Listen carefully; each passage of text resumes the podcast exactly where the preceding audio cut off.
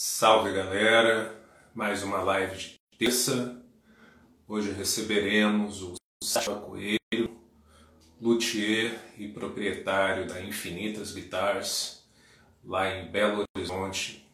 Um luthier que vem aí inovando no design das guitarras. Ele trabalha com modelos de escala estendida, Fender Scale, é, guitarras com visual bem agressivo, um cara que tem uma história como músico no metal. E aí hoje a gente vai conversar um pouco sobre a história dele como músico, mas principalmente como luthier, os desafios que, que esse ramo tem aqui no nosso país, ainda mais para alguém que quer inovar nos shapes. Então participem, mandem suas perguntas aqui. O Sativa já está na área sem mais delongas, vou chamá-lo para a gente começar esse papo.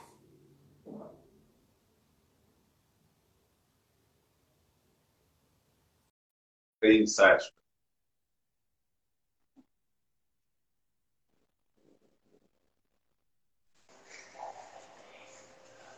Salve, meu caro. Ei, querido, tudo bom? Tudo bem. Nação aqui. Você me ouve é tá? bem? Tudo bem. Show. Aí. O cenário, o cenário tá bem bom, hein? As meninas estão tudo aí. Legal. Como é que tá a iluminação? Você tá me escutando bem? Tá bom, tá bom. Você me ouve? Tá dando uma picada o seu, seu vídeo. Vídeo, não. Vídeo, a conexão é sempre zoada. Tenho para onde correr. Mas você me ouve bem? Tô ouvindo agora. Agora tá? Beleza, Tá, tá então. Você gostou da, da, ho- da homenagem que eu te fiz no, no Stories? Pra anunciar aqui? Com caramba. Vou dar um pouquinho pra trás aqui. Cara. E aí tem uma, uma associação com o nome daquela guitarra, né? Tá inferno. Isso. Ela mesmo. Legal. Então, Sátiva, começar com uma pergunta bem básica. Como é que Vamos lá. você se meteu na loteria? Como é que foi, como é que tem sido o teu percurso até aqui? Em que momento você decidiu se embrenhar por essa mata chamada loteria? Ô, Léo, uau. vamos lá. Em... No início dos anos 2000, até metade dos anos 2000, eu tinha, eu estava muito empenhado é, em relação à banda que eu tinha, que era uma banda, era uma banda de death metal, e a gente até conseguiu alçar uns voos bem legais assim com, com a banda. Mas e, e era o meu foco principal. Meu foco era estar tocando e treinando e tudo mais. Até mesmo sem. Era mais investimento do que, do que retorno financeiro, mas era, era o meu foco, era o meu sonho naquele momento, era esse mesmo. E daí, cara, é, em parceria com isso, eu era sócio de uma. Só que no meio do caminho, dando, foi mudando rumo, eu fui desgostando da produção de eventos, e daí. É, no finalzinho de 2006 para o início de 2007, se eu não me engano, eu comecei a, a interessar pela luthieria, que eu tinha daqui de Belo Horizonte, e ele... E, e daí a gente, a gente ficou próximo, nós ficamos amigos por conta disso, e daí eu comecei a pleitear com ele é, a oportunidade de aprender com ele né? Mas ele já tinha uma equipe formada, então assim foi, ficou meio complicado. Mas aí eu consegui um material para estudar, né? Consegui umas apostilas de, foram três apostilas, duas de construção e uma de wine, que era basicamente de ajuste e manutenção de instrumentos. Eu comecei a devorar isso. Uns dois, dois anos depois disso, enchendo o saco desse luthier, ele virou e falou assim: "Você quer mesmo? Você tem certeza que você quer? Então vem para cá." Então vem pra cá e isso foi um sábado. Vamos ver se você dá conta mesmo disso. E daí eu comecei, cara, e não saí mais. Então você já está nessa há mais de, de 20 anos, na real. Repete, por favor, dê uma picadinha. Você está aí, você está na luteria então há mais de 20 anos. Não, tem 11 anos, doutor. 11. Mas 11 anos. Foi, 2000, como... foi, foi 2009 que eu entrei na loteria mesmo, mas dois anos antes eu comecei a parte teórica da coisa. Foi ah, tá. devorando o material. Né?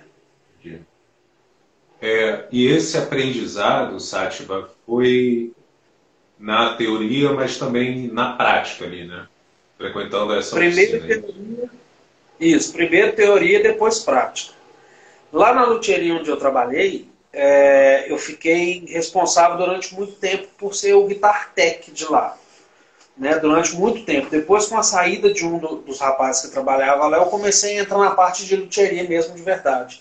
Mas, mas assim, mais reforma, manutenção, algumas coisas assim, porque o, o cara que trabalhava lá, ele era muito fera em reparação, essas coisas minuciosas assim. Então, com a saída dele, eu acabei indo para essa parte, e, mas mesmo assim eu aprendi pouquíssimo de construção. Construção mesmo eu fui aprender quando eu saí de lá, em 2014 eu saí de lá, e em 2015 eu construí a minha primeira guitarra. Num quartinho de 6 metros quadrados. Com máquina e tudo e aí, mais, assim, um quartinho Mas como é, que, como é que foi essa construção, por exemplo? Assim, você procurou aplicar aquilo que você tinha visto na, na, na, oficina, aquilo que você tinha estudado? Como é que foi esse processo?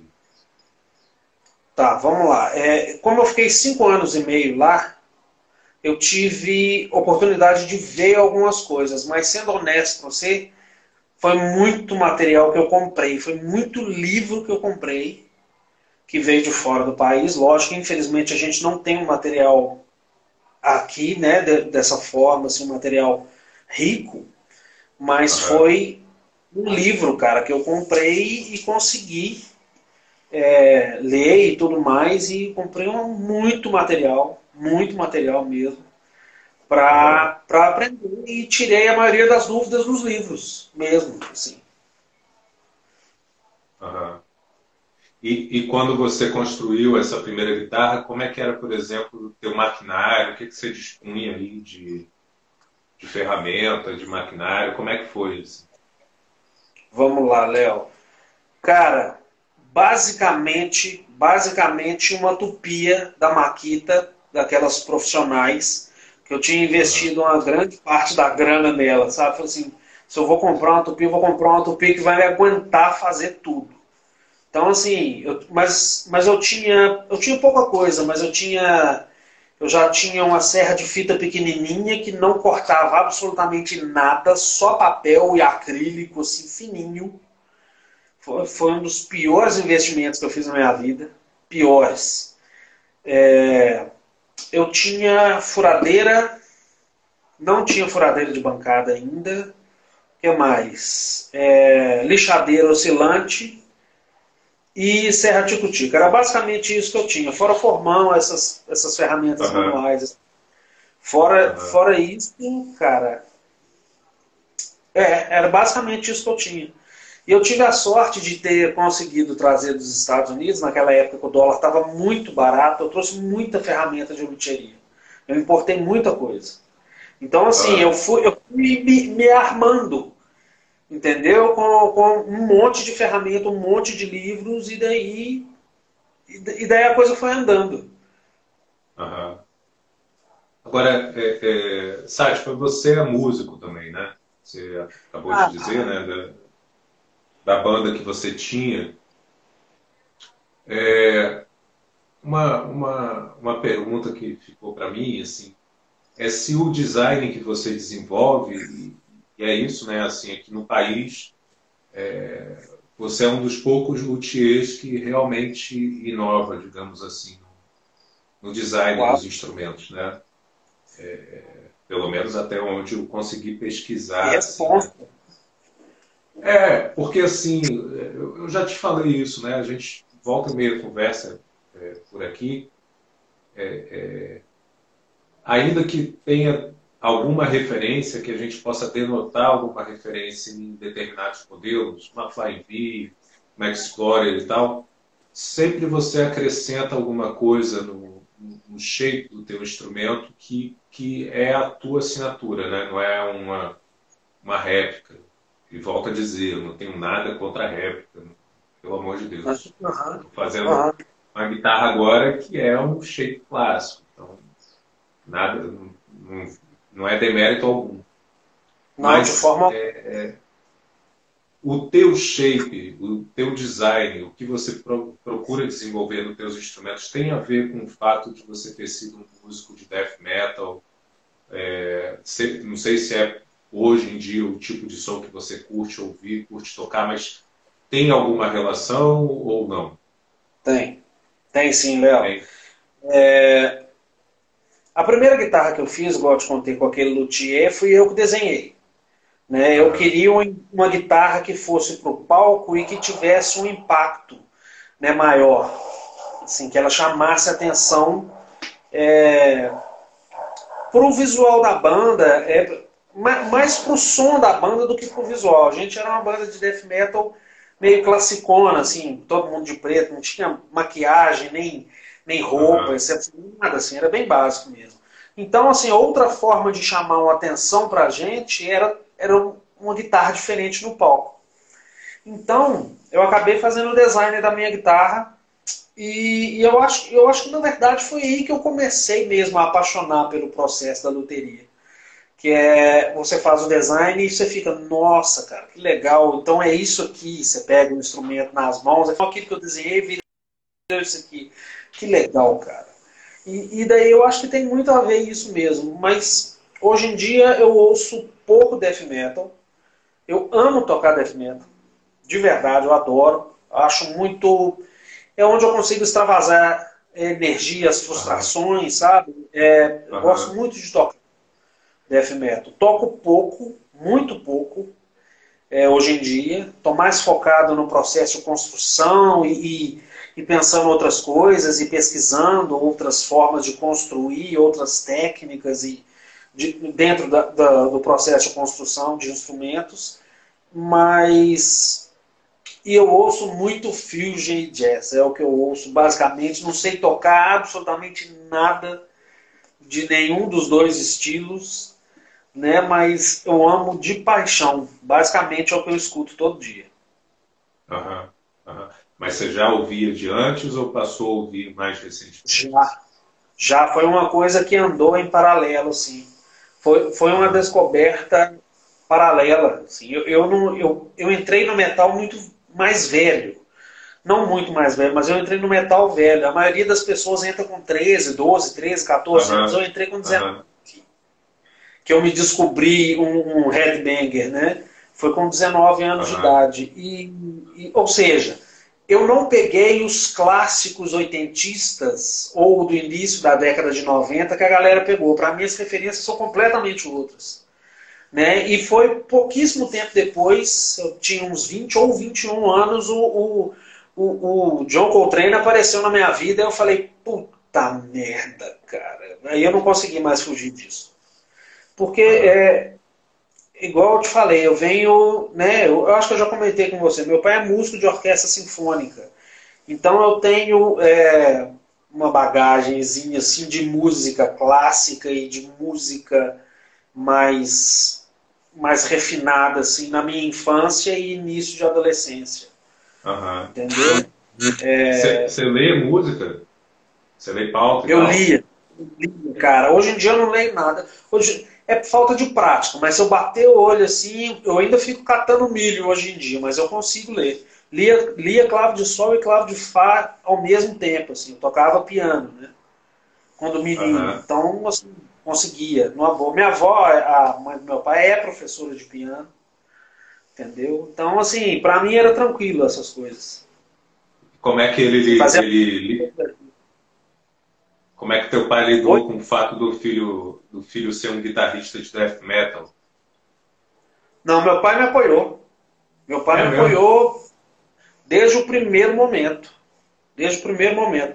Meu pai é músico de orquestra sinfônica, mas ele tem grupo de música medieval, ele tem grupo de música judaica, apesar de não ser judeu. É, uhum. é, é engraçado falar isso porque, por exemplo, ele mora lá no Paraná, né, em Curitiba. E, e lá a sociedade judaica é muito forte. Sim. Então, ele, ele, ele, com o grupo dele, ele tem, ele tem vários eventos e eles são contratados para fazer, né, para participar das festas e etc e tal. Mas, se eu não me engano, o grupo dele eram 11 pessoas, só tinha um judeu. Sacou?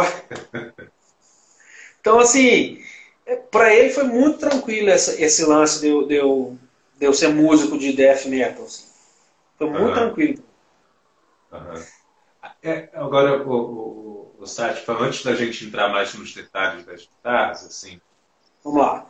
O, o, o death metal, o thrash, o, todos esses estilos talvez tenham é, é, sido desdobramentos do, Black Sabbath, por exemplo. Né? A, gente, a gente consegue reconhecer vários estilos de metal em discos do Sabbath, né? Você reconhece desde o heavy metal, metal melódico até o doom, essas coisas. Sim, sim. É, é, e também são estilos que, por uma questão estética, eu acho, é, também tem essa coisa do visual, que ao mesmo tempo é um tanto sóbrio ou monocromático, né? é, mas de ser impactante, né, de ser uma, ter ali uma certa violência, digamos assim. Mas isso também passa pelos instrumentos. Né?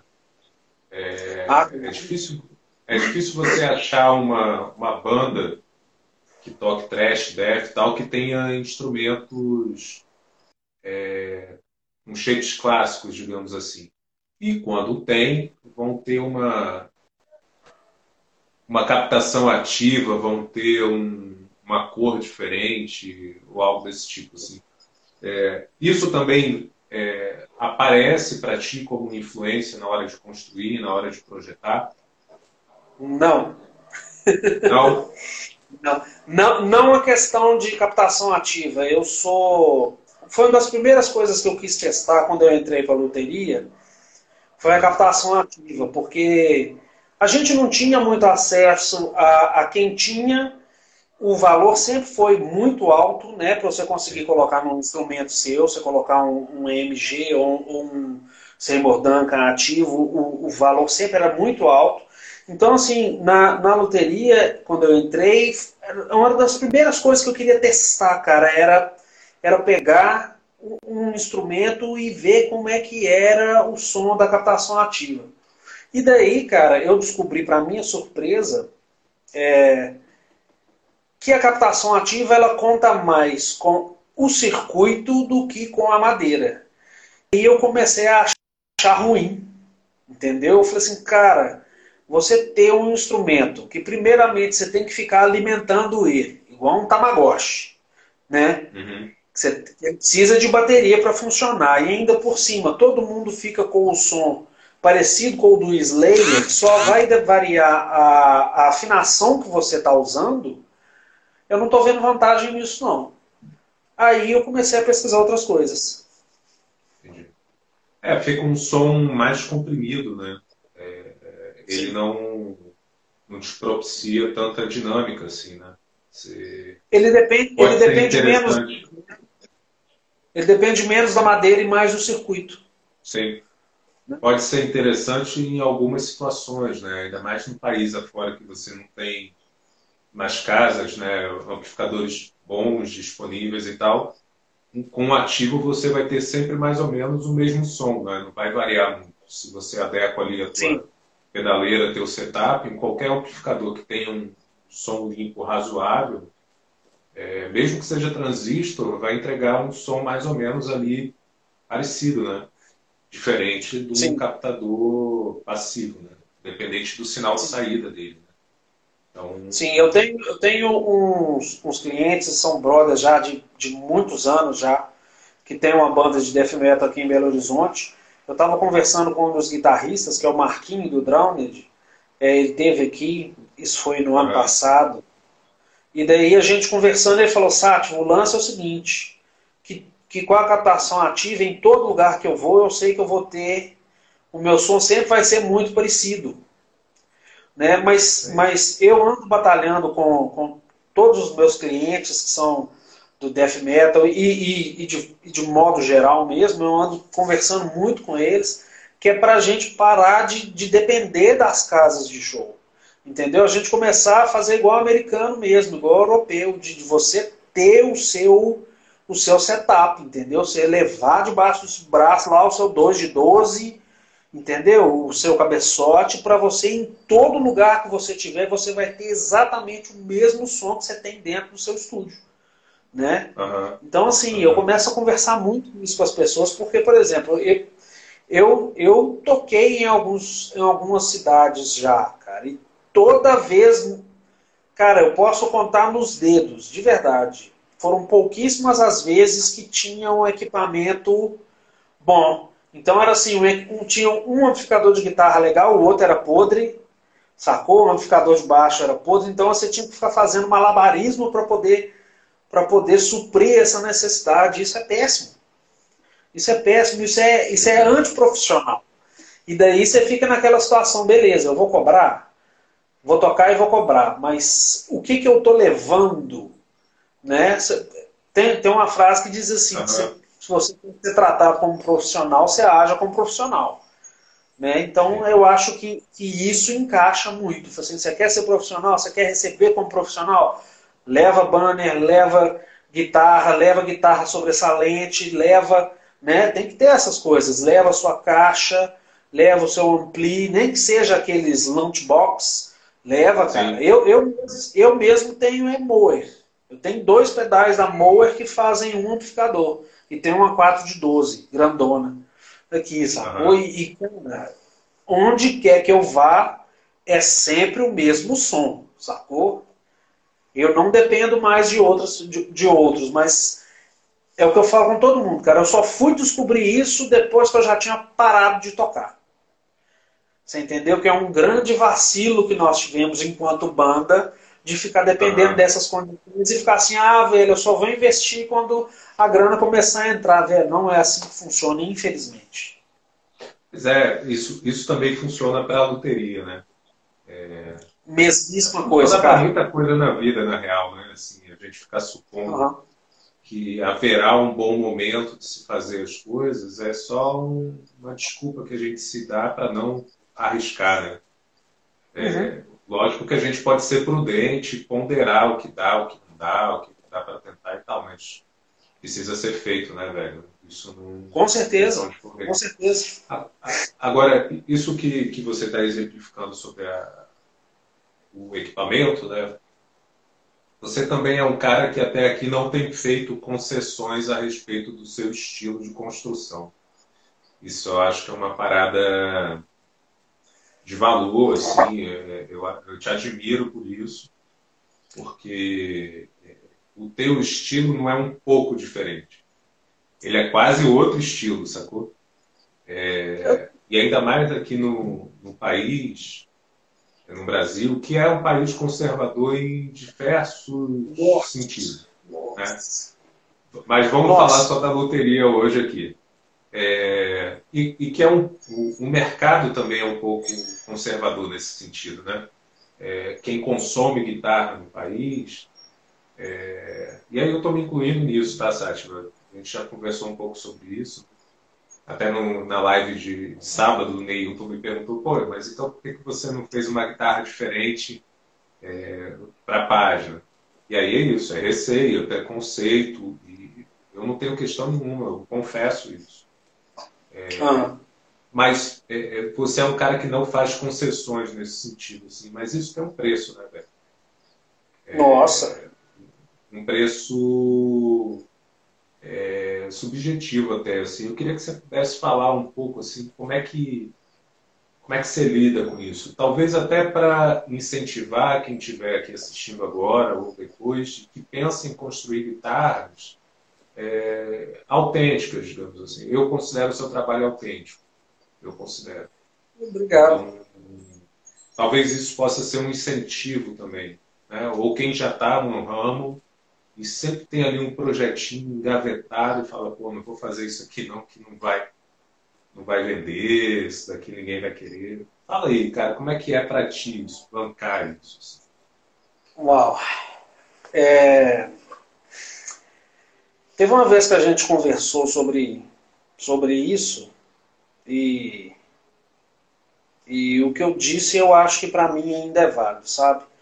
Tem uma situação que é o seguinte, eu não gostaria de ver o meu, o meu design na mão com outras pessoas fazendo. Então o que, que acontece? Eu tento fazer o meu próprio design.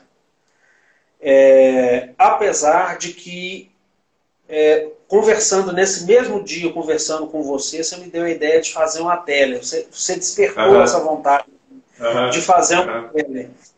E eu acredito que eu vou fazer mesmo. Na verdade, na verdade ela já está desenhada, né? O, o, molde dela já está desenhado, eu só não cortei ainda.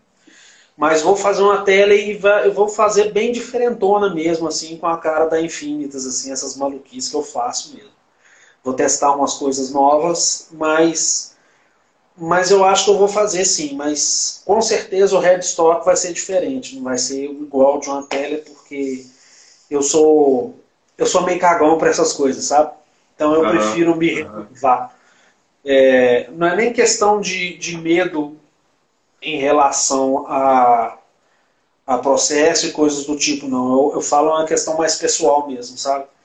Mas mas acontece muito de algumas pessoas verem minha, as minhas guitarras, verem o acabamento e falar, cara, faz uma tele para mim, faz um extrato para mim, faz uma, faz uma, enfim, né, faz uma Les Paul para mim e eu falo, cara, eu não faço, eu não faço isso, sabe? E, e já aconteceu recentemente, eu acho que eu comentei com você, Sim. É, mas eu não soube te falar qual modelo que era. Era o modelo do Jeff Loomis. O cara queria que eu fizesse uma Jackson com o modelo do Jeff Loomis. É uma guitarra que para chegar hoje no Brasil, isso há um mês e meio atrás talvez, é 26 mil reais. Primeira coisa que eu falei uhum. pro cara foi, ou até posso fazer, mas o headstock eu não faço igual, eu não coloco Jackson, não tem jeito. Então assim, e aí o cara, ah, tá, velho, tá, beleza, eu vou ver então. E daí acontece às vezes de das pessoas me procurarem para fazer certos modelos e eu acabo cortando, sabe? É, é, muito louco, porque no final das contas você tá assim, ah, dinheiro, eu não quero esse dinheiro não, sacou? Esse tipo de dinheiro eu não quero, esse tipo de dinheiro eu não quero. E é meio que, que afunilar, sabe? Uhum. A, uhum. O trabalho para só os, os meus modelos, sacou? E, e, não é todo mundo que gosta. Por exemplo, lá no próprio Guitarras Feias tem gente que detesta os meus modelos. Eu, eu uso lá muito como um parâmetro. Né? De, de, porque, é, porque lá no o Guitarras João Feias... Aqui, o João estava por aí.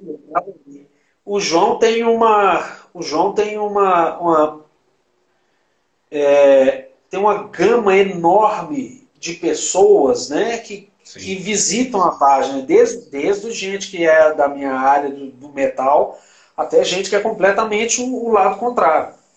Né? Mas, cara, aí, aí me serve muito de parâmetro né? de, de, de, de, de como que os meus instrumentos são vistos, mesmo, mesmo os que têm um visual mais, mais radical, quanto os mais conservadorzinhos assim e tudo mais. O, é. o Rodrigo, Rodrigo, desculpa se eu vou pronunciar o sobrenome errado, mas eu devo, estou supondo que é Rohagen. Não sei se é alemão, se não é. Ele te fez um elogio a respeito do, dos teus headstocks né, que você coloca. E aí ele comentou logo depois aqui: muitas guitarras são lindas por aí, mas o headstock pesa muito contra.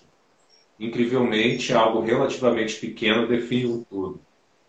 É, falando agora um pouco como psicólogo, vamos estudar Gestalt, né? A, a, a Gestalt estuda um pouco isso, né? Questão de figura e fundo, a, o todo do, da figura. Às vezes é um detalhe mesmo que faz toda a diferença, mas eu, eu vou dar um exemplo, Rodrigo. Não sei se é, vai ao encontro do que você está falando. Cara, hoje eu repostei a, a, Inferno. Eu já te falei isso. Você acertou em cheio pra caralho naquela cultura. Aquilo oh, é um inferno. Já te falei isso várias vezes e continuo a falar. E aquele restock, cara, é, tá aí. É do caralho. Ela parece que tá pegando fogo, tem cheiro de enxofre. É muito do caralho. É, o restock fechou isso. Fechou isso. Não é ah, chifrinho do diabo, não é isso não. É, é, fez um conjunto ali que eu achei do caralho, velho. Achei do caralho. Se um dia eu for ter uma Fly V, é essa aí que eu vou querer, sacou? Não vou querer a Fly V da Gibson. É, é, ela ficou do caralho. Essa moça aqui. Olha então, isso, cara. Eu Olha acho. esse hashtag. Sacou? Deixa eu ver se eu consigo. Parece um instrumento de tortura, sacou? O inferno é tortura, velho. É isso. Total, cara. Eu fiz, eu fiz o design dessa guitarra quando eu estava num dos piores momentos. É, recentes da minha vida. Foi quando eu fiz o design uhum. dela. E pra você ter ideia, saiu a Inferno, saiu a Fúria, que é, que é essa outra vermelha que está aqui, e saiu a Ódio também. Eu tava, eu tava muito nervoso nessa época. Sangue nos olhos. Como é que é? Tava com sangue nos olhos. Sangue nos olhos, cara. Sangue nos olhos. Vamos ver se a gente consegue pegar a, a pintura dela um pouquinho. Aí. Isso é PU? É PU? PU. Eu só uso PU, cara. Eu detesto nitro. Eu detesto nitro. A iluminação não ajuda muito, não, mas. Tá aí. É, Rodrigo. Eu tava, tava mole o negócio, não. Tava não. Mas, cara, eu acho que eu fui, eu fui designer gráfico durante foi meu primeiro emprego. Uhum. É, acho que eu tinha 18 ou 19 anos, até os 22, 23, acho que foi isso. É, e daí eu tive que estudar muito, eu acho que teve, teve muito a ver, sabe? Estudei Corel e, e etc e tal. Ô Rodrigo, é isso mesmo, cara. Eu acho que nitro não seca nunca, eu acho uma porcaria. Não consigo usar. Agora, como é que você fez esse acabamento para ela ficar com esse aspecto?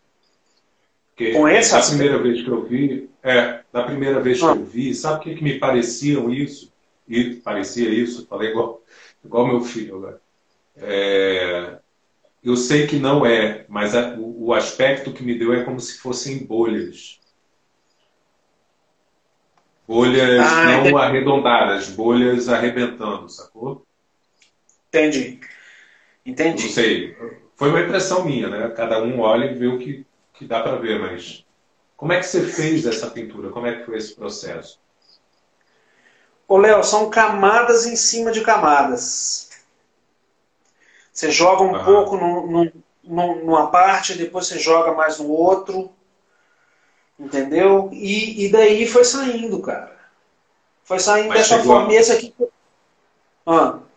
Chegou a ficar com uma textura, não? Não. Não, porque o meu, o meu processo, eu tenho muitos lixamentos entre as camadas. Entendeu? Eu jogo muitas camadas finas, tem lixamento, aí isso vai impedindo de ter, de, de ter textura, sabe? É, eu acho que também ficaria do caralho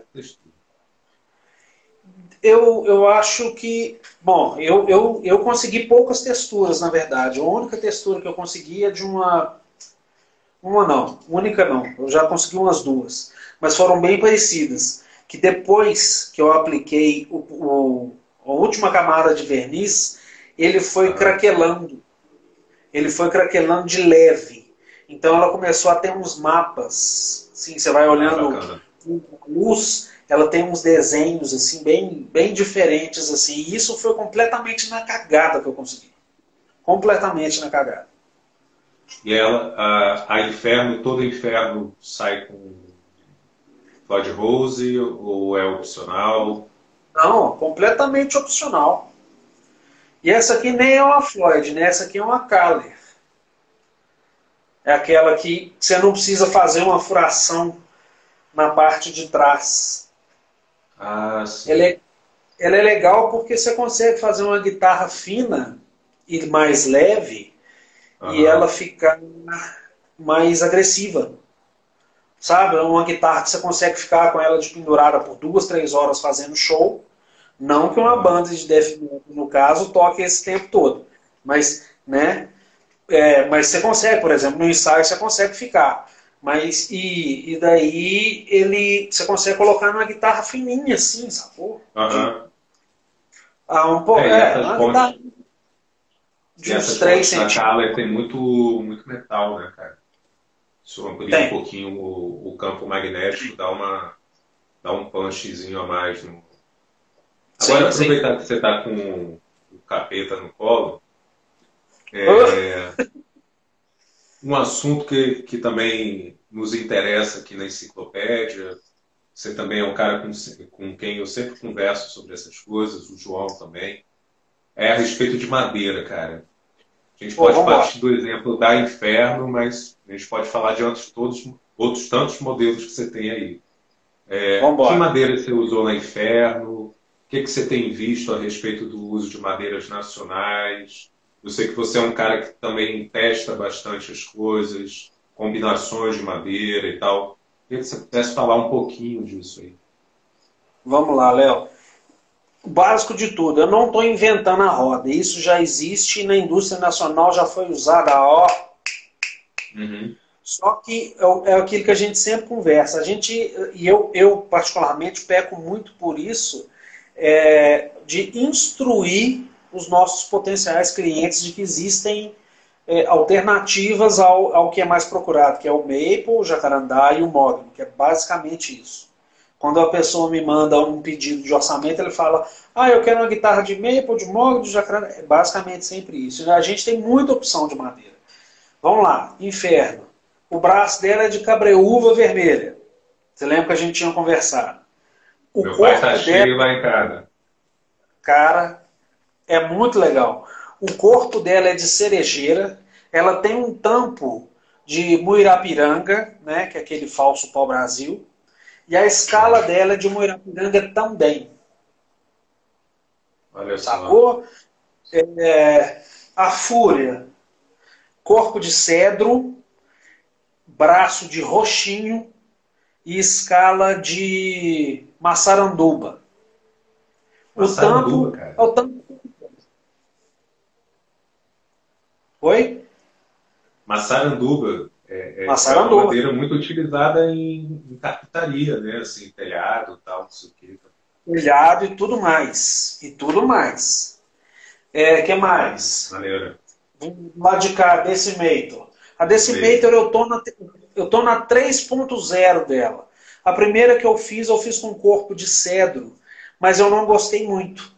É, o corpo, como, como ela tem um corpo mais compacto, ela ficou com a tendência, ela ficou com a tendência de cair, de ficar caindo o headstock, dela fazer isso. Aí eu compensei colocando um tarugo de, de Aham. enxertando no corpo dela um tarugo de latão. Aí Ah, já é? para a segunda eu já foi para dar para dar esse peso e ela parar de ficar caindo. Sacou? Então eu coloquei um tarugo dentro dela de, de, de latão e tampei e dei acabamento por cima. É, a segunda eu já fiz ela com corpo de cerejeira e os braços são para ela são o mesmo, tá? O que, que a gente tem é, nessa aqui? É, a gente tem corpo de cerejeira, braço de cumaru e escala de roxinho. Só que o roxinho eu faço um processo de descoloração dele e tinge da cor que você quiser. Sacou? Tanto a primeira que eu fiz, que ficou azul, quanto essa que é completamente vermelha. Se quiser colocar verde, aceito. Aceito verde também. Óculos Luz. Sacou? É, que mais? Essa aqui, Belô. Aqui, ó. Cadê? Vou achar. Essa aqui, ó, que é a mais nova da, da família, né? Que é um, Aham. que é um projeto que eu estou fazendo. Opa.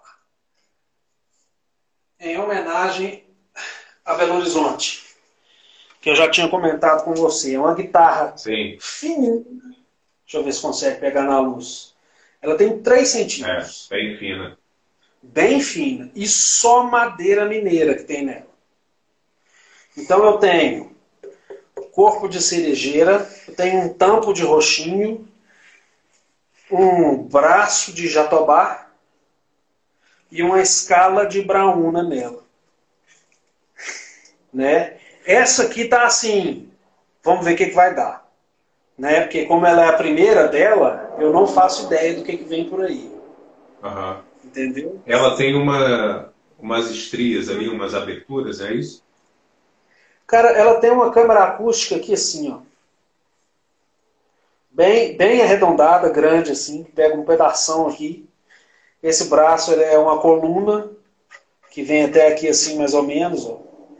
Aham. Vem por aqui que aí vai encaixar os, os captadores, né, e a ponte, e etc e tal. Aí nós E a temos esse menino captação, você já decidiu? Cara, com esse lance dos correios, eu fiquei meio tendencioso a colocar o que eu tinha aqui.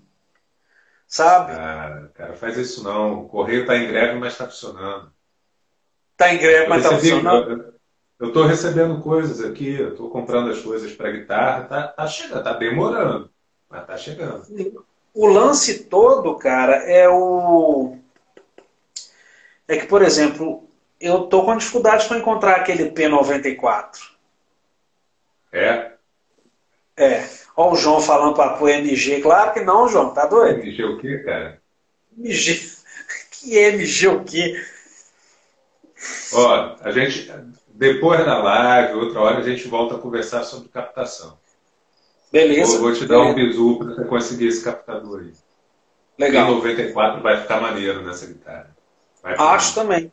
Acho que vai ficar legal também. Agora, é, Sati, você conseguiria pegar, me esqueço o nome do modelo agora. Aqui Qual? você fez a arte com, Ah, com cobre, claro. esqueço o nome dela. Claro, só um. Acho que sempre vale a pena mostrar. Isso. Aqui. Vamos ver se, vamos ver se Ah, dá eu para pegar. foda, cara. Então, essa aqui tem um tampo de cobre mesmo. Tá vendo? Tem até os parafusinhos aqui. Ela tem um tampo de cobre mesmo. Ela é, ela é semiacústica, né? Ela toda escavada. Aham. Ela é toda escavada e tem um tampo de cobre mesmo que dá um, um som diferente. Ela tem um som mais metalizado, sabe? Sim, sim, sim.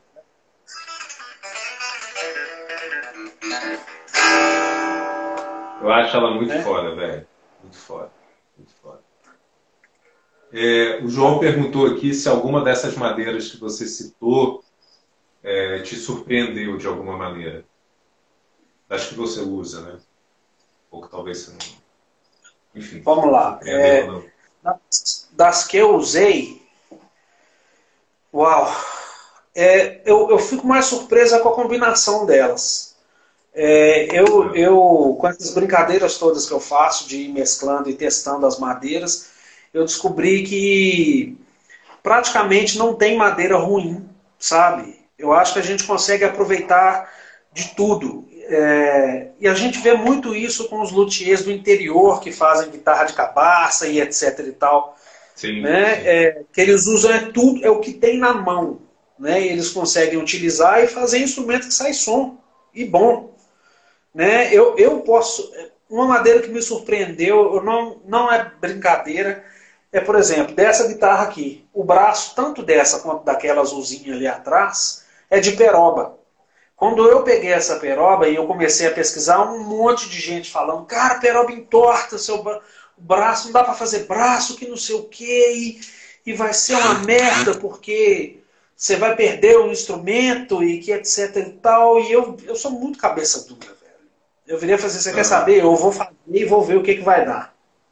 Essa história. Se perder, beleza, a gente arranca as asas do instrumento aqui, tira o miolo aqui, depois a gente aproveita, a gente arruma alguma forma de fazer. Mostra, né? mostra e, só cara... um detalhe desse, desse headstock aí, cara, também é irado. Acho o desenho. Deixa eu ver se eu consigo um ângulo legal. Aqui. Ele é vazado. 3 e 3, mas é, mas é vazado. Muito mais. Ele é vazado. E essa guitarra deve ter um som muito curioso quando plugada, né? Eu, aí vem o lance, eu fiquei surpreso ah. com ela, o Léo, porque eu consigo tirar timbre de jazz com ela, muito próximo do timbre de jazz, e eu consigo tirar timbre de tele com ela. E é uma guitarra de cintura larga, ela tem 38 de cintura. É, é. Né? E ela tá então, com cara, humbucker, né? Sim. E ela tá com humbucker e o desse aqui, o que tá nessa guitarra aqui, ele é totalmente Xing Ling, cara. É mesmo? Totalmente. Eu preciso trocar. Pra você ter ideia. É um captador que eu fiz uma mudança, eu fiz uma customização, ele é azul a, a, a capa dele. Depois eu mando para você uma, uma foto. É, manda, mando para você. É bem legal. É, fica a dica para os fabricantes de captadores nacional, nacionais. É um bom investimento. é legal, cara. Também. É legal, cara. cara Bicho, eu sou, é... eu sou ah, fala, doido. Fala. Eu sou muito doido. Eu começo a ter as ideias assim e começo a fazer. Por exemplo, essa guitarra, ela na verdade, ela tinha uma lâmina de, de cobre colada nela. Ela tinha uma lâmina uhum. e ela era toda sólida. Aí teve um dia que eu virei e falei assim, cara, eu já vi, eu já sei como é que é a guitarra sólida, deixa eu testar, deixa eu escavar essa guitarra toda e ver como é que é. Saca? Aí, assim, do nada eu virei, escavei e pronto, sacou? E, e, e é louco, eu fico pensando, cabeça fica o tempo inteiro pensando em, em, em situações, em, em como uhum. criar coisas novas. Eu, eu sou um cara que gosta muito pouco de ficar fazendo as mesmas coisas sempre. Sabe? Eu sempre tô, eu sempre tô pesquisando alguma coisa e, e alguma coisa do tipo, sabe? Assim, eu, eu não uhum. consigo ficar muito lado fazendo o mesmo tipo de coisa sempre, não. Tanto, tanto que é que você consegue ver. Eu tenho, eu tenho uma gama de, de modelos aqui enorme. Né? Eu tenho muita coisa aqui de modelos. Eu, eu não Sim. fico focado em modelo só. Sim. Agora, o, o, o eu vou aproveitar que o João está por aqui. Ele fez uma live, é, foi esse final de semana, acho, no sábado, no domingo. A gente estava é, lá. Isso. E que ele anunciou né, um projeto que ele está fazendo de criar um, uma guitarra do, do Guitarras Freio. Projeto esse que eu apoiei desde o primeiro momento e acho que, que é isso aí mesmo. A página do, do, do João não é de humor só. Tá? Não mesmo. E aí ele, ele falou desse projeto ser contigo, cara. Eu queria saber de ti, assim, vocês têm conversado, é, já saiu alguma ideia, alguma coisa assim? Vai dar para ser headless mesmo, como é o sonho dele? Ou, ou não, como, é que, como é que vai ser? Vão correr atrás do sonho dele aí. Vão fazer headless então. Eu nunca fiz, vai ser uma oportunidade de fazer. O João me mandou um design e eu já estou ah, é? passando é? ele por... já. Eu estou passando ele para o computador para colocar nos quadros certinho, colocar as dimensões e tudo mais. Como todo mundo que faz um desenho um esboço à mão livre, ele está fora de esquadro. Então, a minha função é colocar no, no, né, na, nas proporções corretas e daí uhum. é, a, gente, a gente vê a viabilidade disso, né? De, de construir esse modelo que ele quer. Mas eu, eu sou muito doido, eu vou apresentar uns 4, 5 modelos diferentes para ele, baseado no que ele me mandou, sacou? Então, por exemplo, pegar o exemplo do, do João. Se um cliente manda para ti um esboço, o teu trabalho é transformar aquilo ali num, num desenho tecnicamente correto, digamos assim, entre aspas. Sim. Mas você também acaba dando um retorno ao cliente sobre possibilidades e sobre impossibilidades também da execução do projeto. É claro. Claro, claro. Claro, tem, tem algumas pessoas que mandam, né? Algumas pessoas que têm o, o sonho né, de ter um desenho, uma guitarra com o próprio desenho, mas que, que fica. É, a ergonomia ela fica péssima, uhum. ou ela fica péssima, ou ela fica impossível de ser tocado. Porque quando a pessoa te manda o esboço, normalmente ela não é um luthier que tem, que tem uma, uma visão mais, mais profunda, né, mais técnica vamos falar assim, da, da funcionalidade do instrumento. Né? Por exemplo, tem gente que coloca, que coloca, eu já recebi desenho que, por exemplo, o, o headstock do instrumento fazia um ângulo tão profundo aqui, fazia uma curva tão profunda que não tinha como as cordas encaixarem. Uhum. Já recebi também de, de instrumento que, por exemplo, a pessoa não conseguiria colocar a mão no, no, no final da escala. Às vezes acontece. Ou um instrumento está tão grande, mas tão grande, que a pessoa não ia conseguir ficar meia hora com ela no pescoço. Ou um instrumento que o corpo é tão pequeno e a mão tão grande que ele ia ficar fazendo esse movimento né, de, de, de descer para o solo o tempo inteiro. Então, assim, é, é, é, é a função, né, a minha função de, de, de, de colocar isso no esquadro e, e olhar a parte técnica do desenho. Uhum, uhum. E aí, fechado o desenho, você parte para a execução? Ou ainda par... desenho que tem a escolha da madeira? Como é que é isso? Sim, a gente, a gente tem essa opção, mas, mas antes de partir para cortar um instrumento, eu faço um molde é, na CNC, no corte a laser, para não ah, ter problema tá. nenhum. É, todos, to, todas as minhas guitarras elas têm, elas foram feitos gabarito para elas, entendeu? Para não ter nenhuma surpresa no processo de construção. Então, todos os meus instrumentos que eu faço, eles têm um gabarito, que é para a gente seguir certinho e, e, e, ficar o mais fiel possível ao, ao design que foi, foi criado. Uhum.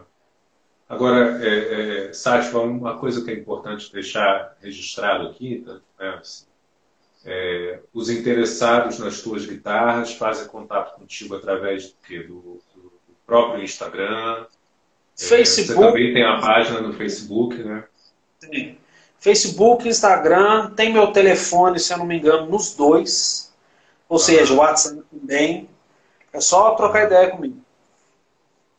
E aí, se alguém também quiser fazer algum desenho mais específico, mas que seja dentro da, da, do teu escopo, digamos assim, de design, isso é possível também, né? Claro, claro. Uhum. E fora também do escopo, se estiver dentro da, da, da, do meu conhecimento, né, que fazer um instrumento, uhum. né, dentro uhum. de, de, do que eu consigo fazer, sim. Sem problema nenhum. Agora, o, o, Sátima, até aqui, assim, qual, qual, qual você diria que foi o maior desafio, assim, estar tá na loteria aqui no Brasil, construindo? Tem, tem alguma coisa assim, alguma dica que você poderia dar a quem está começando Nossa, da, da construção, assim? Que pergunta difícil. É, cara, eu não estou aqui para fazer pergunta fácil, não. Pois é. Perguntas que me tiram da minha zona de conforto, isso é bom. Léo, eu acho que no começo o que foi difícil para mim foi, foi conseguir material para estudar. É, nem todo luthier tem disponibilidade, vontade ou coragem de ensinar o que, o que sabe fazer e o que aprendeu. Esse foi um caso comigo. Né? Tanto que eu fiquei cinco anos e meio num lugar em que eu fui basicamente guitar tech.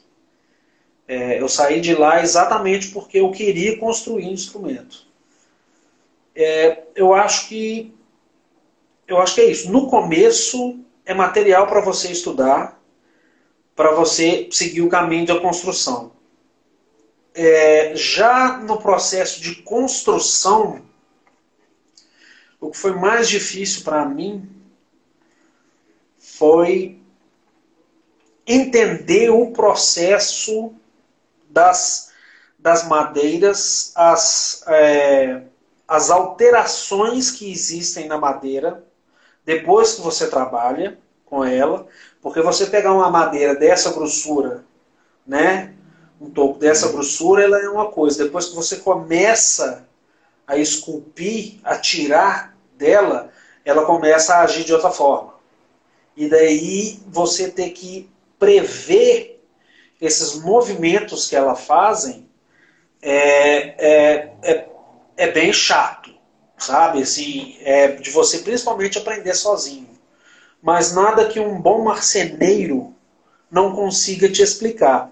Mas aí a gente volta lá no primeiro, no primeiro, é, no que eu exemplifiquei primeiro, que uhum. é que, que aí depende da disponibilidade e da coragem do cara te ensinar ou não o que ele sabe.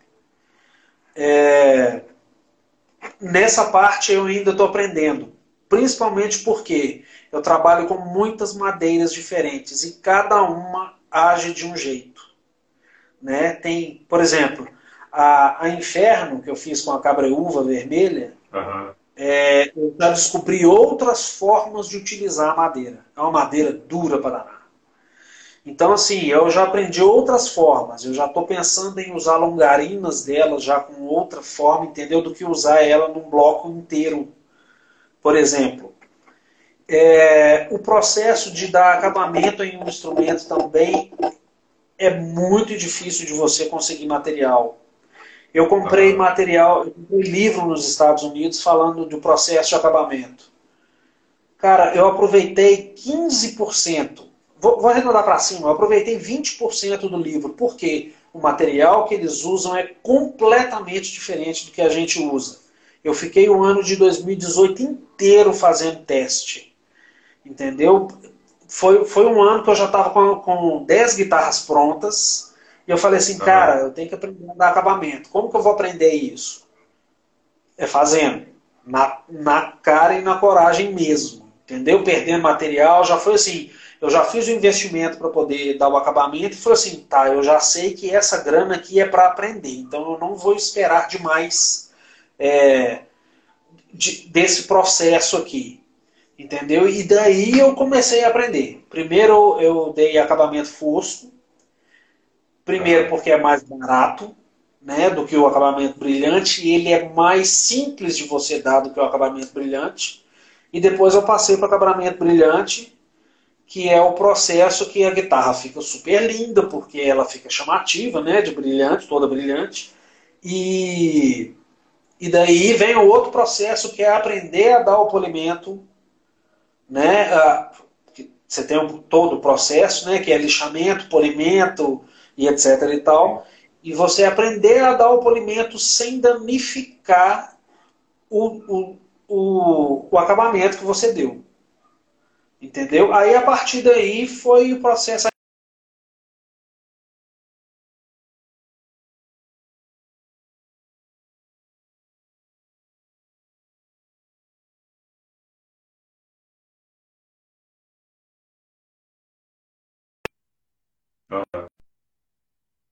Parece que você. Tá, parece que a internet está fora. Mas deu para me escutar? É. Deu, deu. Deu? Sátiva. Diga. Ó, tá o João perguntando. E a guitarra oficial do Guitarras Feias? Ele já respondeu, Ô, João, você não prestou atenção, não? Ô, Joãozinha, tá sendo trabalhada lá no computador. Todo dia eu dou ah. um, um pitaco nela e vou colocando ela dentro do esquadro. Beleza? Se eu não entendi errado, estava bem fora do esquadro, hein, João? Bem fora do esquadro. O, bra... o braço que ele mandou era, ah. se colocar em comparação assim, era um braço de umas 13, 14 casas só. Mas ele estava todo com o leque de, de multi-escala feito. Aí eu tive que colocar dentro do, do esquadro. Só isso já, você já pode cobrar caro por isso. Só para corrigir João, o desenho. O João tá no sal, vai pagar caro por isso. Bem, Sátiva, quero te agradecer, Diga. cara. A gente Acabou? vai cair em 25 segundos, é. é mas se quiser, a gente volta um pouquinho só para fechar. Você prefere? Vamos lá. Beleza. Vambora. Só preciso encerrar para poder salvar. Já volto. Beleza. Salva essa.